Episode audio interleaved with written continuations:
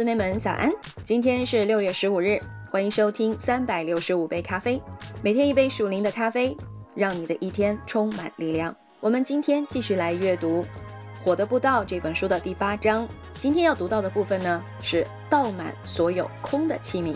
我们来一起了解一下这位牧师他所说的是什么意思呢？教会往往不会为布道者预备地方，但我知道我必须与教会一起工作。假如我继续独来独往，人们或许不会看见当中的一切。他们可能会想，这对他来说很容易，他不会向任何赞成或反对他的人做出解释。所以，我渴望得到教会的合作。还有一件事，有一些事情是我要解释的。以下是主要的经文，它是一个耳熟能详的故事，是关于永不截止的油。列王记下四章三到六节，我希望能够参考它。他将会开启与神工作的一些重要的原则。我们一起来看一看这个故事。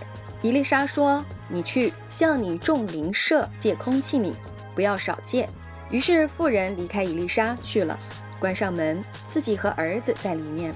儿子把器皿拿来，他就倒油，器皿都满了。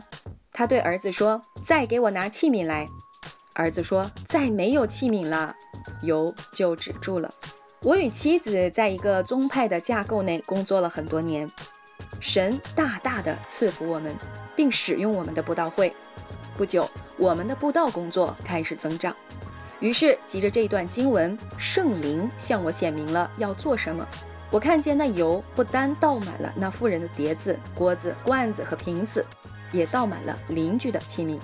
主说：“我不单对你家的空器皿有负担，连你邻居的空器皿。”也就是我的宗派也有负担，你去收集他们的器皿，并倒满他们吧。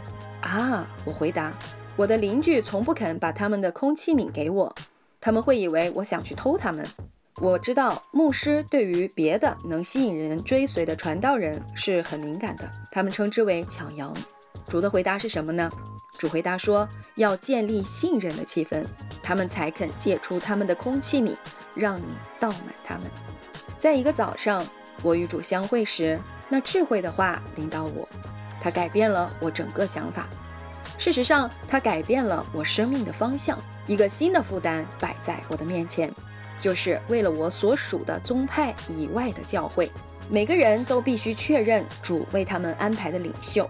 神叫孤独的有家，唯有悖逆的住在干燥之地。无论人的身材、地位或职业是怎样的。他不应该成为自己的律，眼睛不能对手说“我用不着你”，而手也不能告诉整个身体“它可以自己管理”。甚至使徒也没有那种态度。每个工人都需要教会，就像渔夫需要渔船。布道者不能独自乘船出海。